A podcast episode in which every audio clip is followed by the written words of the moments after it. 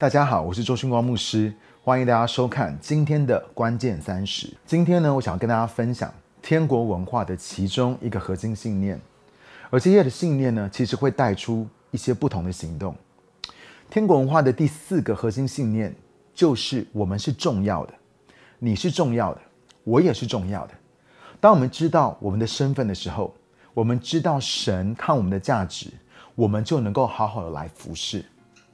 你知道，自从接触天国文化，透过儿子的超自然觉醒和天赋的爱的启示，我感觉到神要把我们里面那种不配感、看自己为有罪、不够好、不重要的感觉，以神看我们尊荣的眼光来取代。在教会的里面呢，我发现有些人透过严厉的自我批判和论断，他们认为这样做会使他们谦卑，然而这只会使他们的心思意念。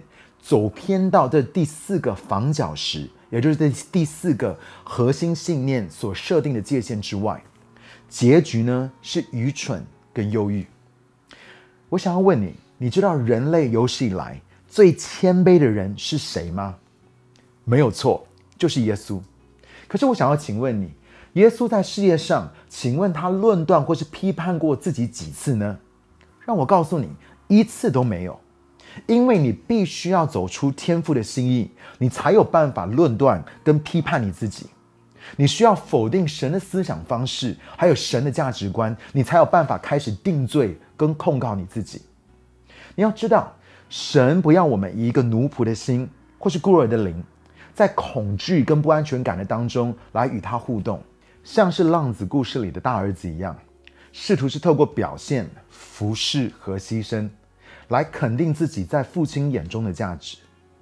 你要知道，这个大儿子虽然人在家中，可能就像是我们当中蛮多的人一样，甚至在神的家里面的不同岗位当中服侍。可是大儿子呢，却一点都不快乐。虽然表面上很忠心委身的留在家里，哪里都没有去，其实呢，他跟父亲的关系跟互动却是很疏离的。甚至到一个地步，这些在教会的当中长大的。大儿子们因为不了解父亲的心，而对施恩怜悯弟弟的爸爸有很多的苦毒、怨恨跟不平衡。我心里面真的很希望这些神的儿女们能够浸透在天父爱的启示的里面，求圣灵每一天都来提醒我们，什么时候我们已经走到了这第四个核心信念之外，所以我们可以学习不断的从神尊荣的眼光来看我们自己，也来看我们身边的人。然而，透过君尊皇族觉醒的启示，也就是我们有着万王之王儿女的身份，我们是神国度的王子跟公主，没有错。你是神国度的王子，你也是神国度的公主。但是呢，请千万记得这个铜板的另外一面，就是我拜托大家不要有王子病跟公主病就好了，像是浪子故事的里面那个小儿子一样。你知道，在教会的里面，我开始发现有些人，他们有一种应得权利的心态，他们认为别人或是领袖们对我好、服侍我、尊荣我是应该的。有些的人安全感大到开始变得有点自我中心，明明看起来是三四十岁、五十岁的大人，但是心态呢，却像是一个富二代的青少年，那种对人的体谅、感恩跟谦卑都不见了。他们就是觉得神的祝福还有所有的好处是不需要付上代价的，并且呢，为自己争取权益绝对是理所当然的。他们会认为会吵的孩子是有糖吃的。虽然凶光牧师我永远不会后悔我们走天国文化这条路，但是我看到有些人，他们听到这样的信息的时候，他们开始变得如此的自私、不成熟的来回应的时候，我的心还是很难过。没有错。神说：“你跟我是重要的，我们的身份是尊贵的。神也说，我们是他眼中的同人，是天父所爱、所拣选的。我们每一个人都是能够继承产业、君尊的皇族。但是你一定要知道，这个信念所会带出来的行为，所会带出来的表现，是要我们能够因此而好好的来服侍，就像耶稣一样。”菲利比书第二章第六节到第七节，那个那个地方告诉我们说，耶稣他本来有神的形象，却不坚持自己与神平等的地位，反而倒空自己，取了奴仆的形象。你知道，当耶稣知道他的身份，当他知道他是从神而来，他要回到神那里去，他知道父已经将万有交在他手中的时候，耶稣他知道他的身份，他做了什么？他谦卑他自己，他屈膝为他的门徒们洗脚。这就是当你知道你身份的时候呢，会带出来的表现，就是你能够好好的来服侍。老实说，我非常的不喜欢这个信念所带出来的伪造品，也就是仿冒品，就是什么？就是自我吹捧，自我感觉良好。哇哦，你好棒哦，我好棒，我们大家都棒棒。Come on，恶心死了。你知道吗？如果你是这样想的话，你就误解了这第四个核心信念真正的意义。因为我们的重要性不是来自于我的恩赐、才干、我的能力或是资格，而是天赋到底付上了什么样的代价来拯救我。我举个例子，如果你说你家值一千万，但是别人最高只愿意出到五百万的话，不好意思，你家就不止一千万，而是五百万。如果说你的车子值三百万，但是所有的人，包括这个市场，最多只愿意出到一百万的话，我也很不好意思，你的车就不值三百万，只值一百万。你会发现在这个世界的当中，所有的东西的价值是在于人们愿意付上什么样的代价，跟你自己讲的或者你自我感觉良好一点关系都没有。所以让我告诉你，你的价值不是因为你有多好、多优秀、多有能力。你表现的多赞，no，而是这位天父他愿意为你付上了最高的代价，就是让他的独生爱子耶稣为你死在十字架上。让我告诉你，这才是你的价值。那了解你的重要性为什么那么关键？为什么对我们每个来说这么重要呢？因为第一个，你必须要明白神到底为你付上的代价有多大。你会发现跟你的表现没有什么关系。所以呢，你永远会心存感恩。第二个，为什么那么关键、这么重要呢？是因为我们中间的每一个人都代表这位无穷无尽、不同属性和面向的神的其中一面，是人类历史以来全世界没有任何人跟你一样的。但是呢，却不是从饼干切割机做出来的。我不知道你有没有看过他们怎么样做饼干，他们就是有一个模，然后呢，做好那个面粉的时候，然后就盖盖盖盖。然后呢，每一个饼干都是一模一样的。我要告诉你，我们每一个人不是这样子的。你不是饼干切割机切割出来跟别人是一样的。你知道天国文化装备课程的当中呢，有一个课程叫做 ID 走入命定的这个课程。这个课程呢，有做一个优势辨识器的测验，它可以测出每一个人三十四项天赋优势的排序。那这个课程告诉我们说，七千三百亿的人当中，天赋优势。总共有三十四项，只会有一个人在前八项天赋优势会跟你排序是一模一样的哦。OK，仔细听好，现在我只说前八项而已哦，总共有三十四项，我讲的只有前八项而已哦。那你说，兄光牧师这又怎么样呢？可是你要知道，我刚刚讲了八千三百多亿哦，你知道从亚当一直到现在，全人类的人口加起来也只不过一千多亿而已。意思是说，人类历史以来从来没有一个人像你一样。为什么？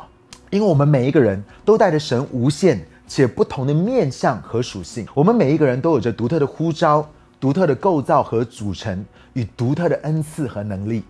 这是为什么你的重要性是远超过你所能够想象的。诗篇一百三十九篇第十四节，你们说到：“我要称谢你，因为我的受造奇妙可畏。”你知道我们的重要性是来自于这位三一神，所以我要从这三个角度来跟你分享。第一个呢是来自于天赋，诗篇一百三十九篇第十三节啊十五十六节那边说：“我的脏腑是你所造的，在我母腹中你塑造了我，我在隐秘处被造，在地的深处被塑造。那时我的形体不能向你隐藏，我未成形的身体，你的眼睛早已看见。”为我所定的日子，我还未度过一日，都完全记在你的册上了。神啊，你的意念对我多么珍贵，或者是深奥，数目何等众多。你知道吗？当我们还没有在妈妈的肚子里，在还没有受孕之前，神就已经想到我们。不管我们出生的背景，不管是如何来到这个世上的，你必须要知道，我们的生命绝对不是一个意外，更不是一个错误。我们是父神精心的设计。传道书第三章第十一节，里面说到神造万物，各按其时成为美好，又将永生，也就是永恒，安置在世人的心里。照在永恒里面，在创造世界以前，神就将永恒，也就是他自己某部分的属性和他所赋予我们生命的呼召与命定，放置在我们的里面。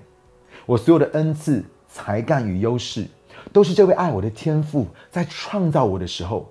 置入在我里面的。我记得，当我十六岁第一次在青年团体里面带敬拜；当我二十五岁克服在人面前说话的恐惧，开启了我讲道跟教导的恩赐与呼召的时候，我都感觉到如鱼得水。我明白敬拜、讲道和教导是我被造意义的一部分。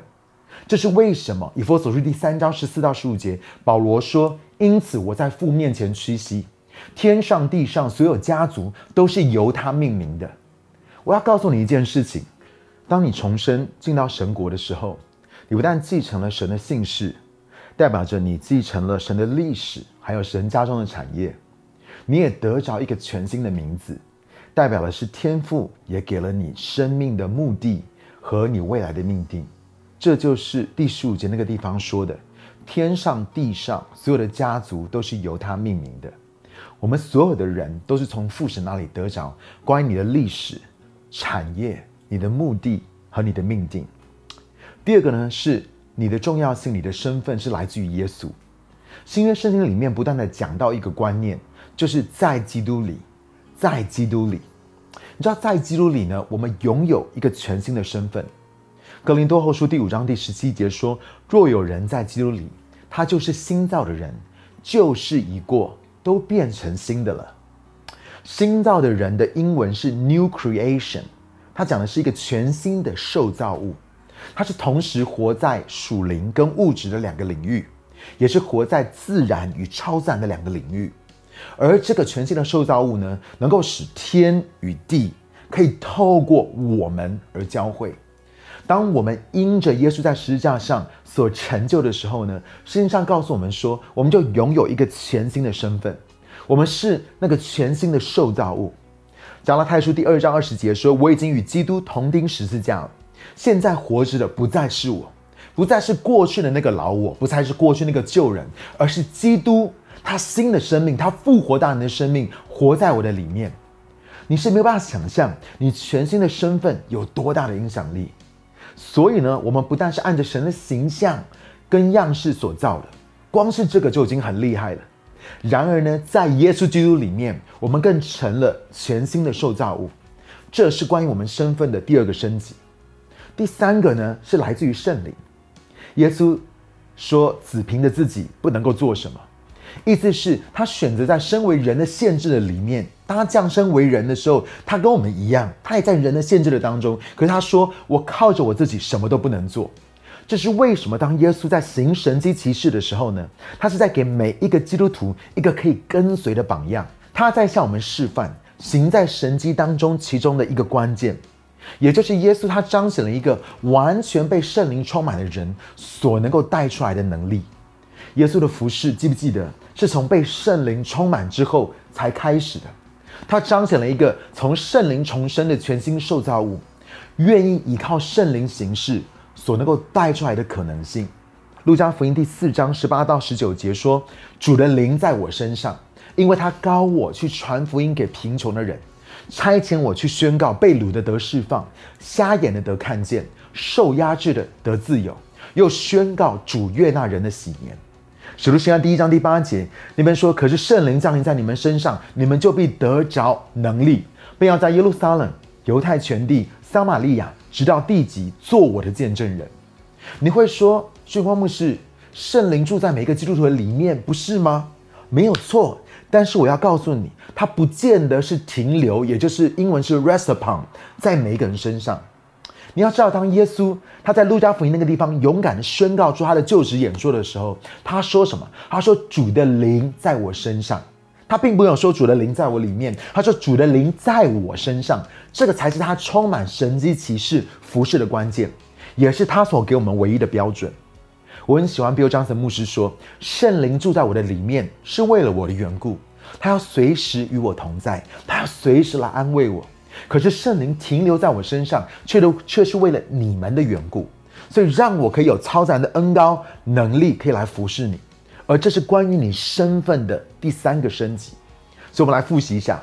第一个升级呢，是在自由施工的里面对自由的定义，就是我们如何活出天赋，它在永恒的里面，按他的形象跟样式所创造那个最佳版本的我。第二个升级呢，就是在基督里，我们成了一个全新的受造物。第三个升级呢，是主的灵在我身上。让我可以去做我自己本身能力跟才干所不能够去做的事情，因为主的灵在我身上是一个超赞的恩典。亲爱的朋友们，我要告诉你，你的身份是仇敌魔鬼最害怕的。他并不怕你表现好，也不怕你守规条，他很害怕你成为神所创造的你。只要你知道你是谁，他就输了。所以你成为你的最大征战，不只是从你受孕开始。其实早在伊甸园的当中就已经展开了。你之所以能够成为你，是因为神向你吹气，是他生命的气息在你的里面，使你拥有神某个部分的属性。所以，当我领受跟承载神生命的气息，我就成为了神所创造的我。可是问题是，亚当夏娃他们却选择了另外一个源头，他们少了神生命的气息的话，你会发现我就不再是我了。而唯一能够塑造我信念的，只剩下是我灵魂的空洞。就算是我再怎么样的努力，也只能够让这个世界，也只能够让环境来反映出我是谁。然后呢，我积极的去争取这个错误版本的身份认同。这也是为什么伯特利教会的 Chris Barton 牧师他说：“当你知道你是谁，当你知道你是属谁的，你就已经赢了这场征战的一半了。”今天呢，我渴望神。能够对你的心说话，让你知道，亲爱的朋友们，你受造奇妙可畏，以至于你可以从这个奇妙尊贵的全新身份，好好的来服侍这个时代。这个节目的最后呢，我想为你祝福祷告。可是我要邀请你做一件事情，好不好？你现在就把你的眼睛闭起来，我要你可以听见神对你的身份来说话。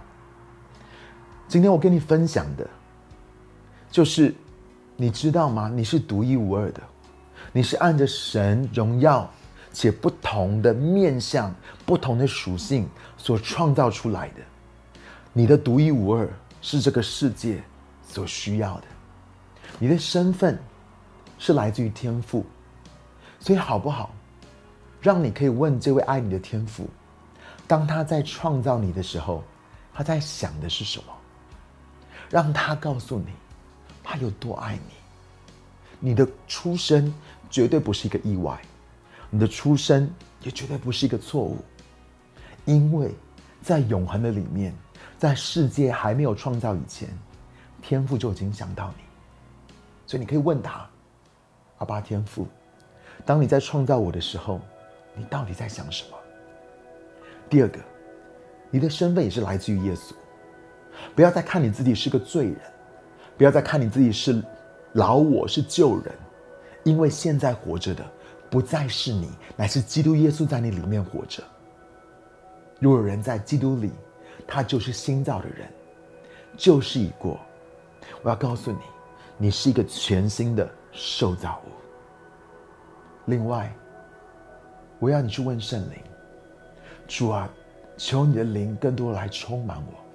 求你的灵更多的可以运行在我的生命的里面，以及让我知道，当我与圣灵完全的结合、完全的连接的时候，我的生命可以带出何等大的能力！我的生命可以完全的不一样，可以带来转化。主，求你来帮助我，亲爱的天父，我为我们当中的收看的每一个弟兄姐妹、每一个朋友来祷告。主，求你向你显明。向我们显明我们真实的身份，以及当我们知道这个身份的时候，主，我们可以明白，主，我们受造何等的奇妙可畏，主，这个世界在等候神的种子彰显出来。主就求你，让我们每一个人听见你的声音，透过在读你的话语的时候，你更多的向我们显明我们真实的身份，来自于天父，来自于耶稣基督，也来自于圣灵，以至于我们可以透过这个身份，不但经历个人生命的改变，也能够带来转化，在这个时代的里面，这样祷告，奉靠主耶稣的名求，阿门。谢谢大家收看今天的关键三十，我是周军光牧师，我们下个礼拜再见。